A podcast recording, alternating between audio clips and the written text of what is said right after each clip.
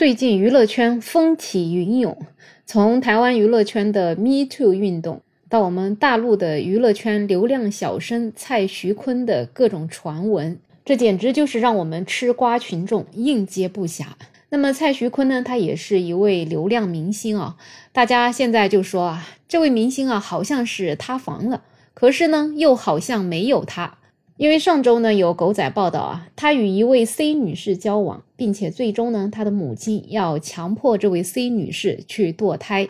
结果这件事情曝光之后，他是一直没有做出回应。那么受到这个事情的影响呢，浙江卫视原定要播出的《奔跑吧》也最终变成了延期播出。而北京广告协会呢，也对他的代言发出了警告，需要做好风险把控。之后也有很多品牌在社交媒体里清空了跟他相关的内容。就在大家觉得这位流量小生怕不是从此要退隐江湖了吧？结果昨天啊，就发生了惊天大逆转。毕竟这个事件在他沉默的这一个多星期当中呢，各种媒体合作方在谨慎观察。如果一直这样子没有反应的话，说不定真的就从此退出了娱乐圈了。这对日挣二百零八万的艺人来讲，得是一个多大的损失啊！所以不惜一切代价也要重新公关，找回失去的阵地。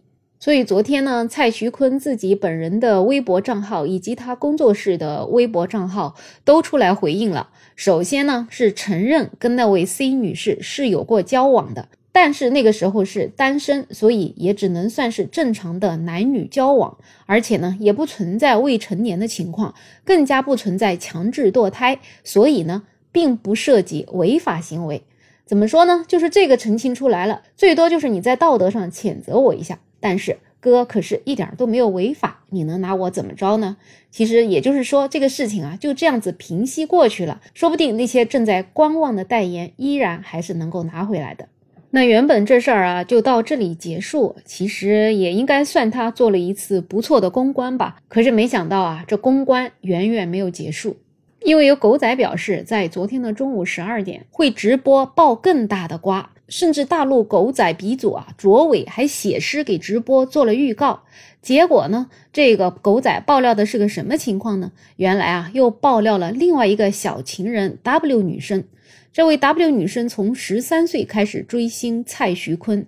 去年在二月二十四号的时候，上海 Prada 一个活动呢，这个女生就通过关系加了蔡徐坤的微信，双方就开始联系。后来一来二往呢，双方就发生了关系。而且呢，当时女生才十七岁，还未成年。那么蔡徐坤的一位助理呢，就偷拍了蔡徐坤抱着这位 W 女生的照片，并且偷偷传给了女生。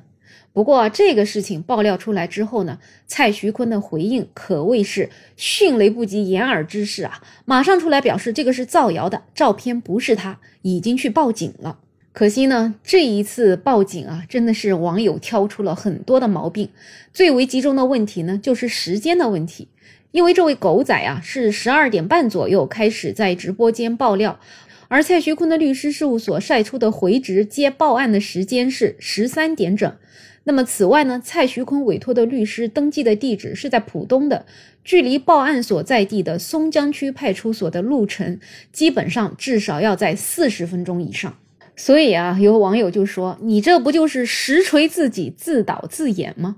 人家十二点四十左右才开始说这个事情，你啊一点钟就已经从律师事务所跑到了警察局，完成了报警笔录，就觉得吧，你也别扯什么 W 小姐了，就把你 C 小姐打胎、跟踪、安装摄像头以及被传唤的事情正面回应就行了，不要再耍这种小机灵的公关手段了，看的真的有点烦，真是把大家当猴耍。所以很多人啊，对于内娱啊，真是失望透顶。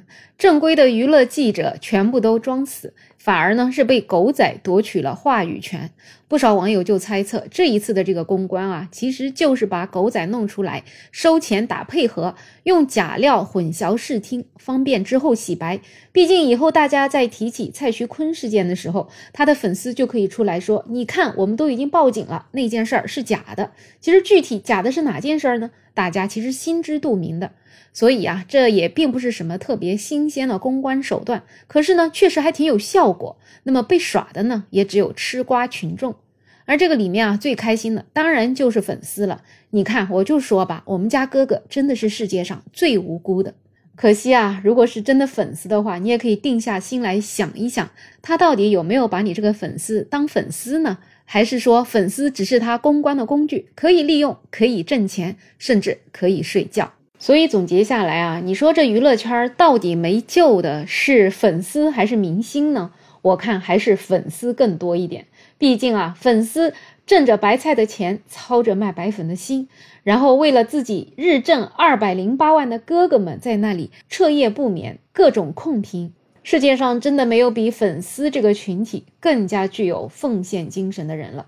其实啊，如果拿出这个奉献精神来去干事业，是不是可以干得更好，能够让自己的家庭生活过得更优越呢？所以最后还是真心建议。可以喜欢明星，但是切记不要陷得太深。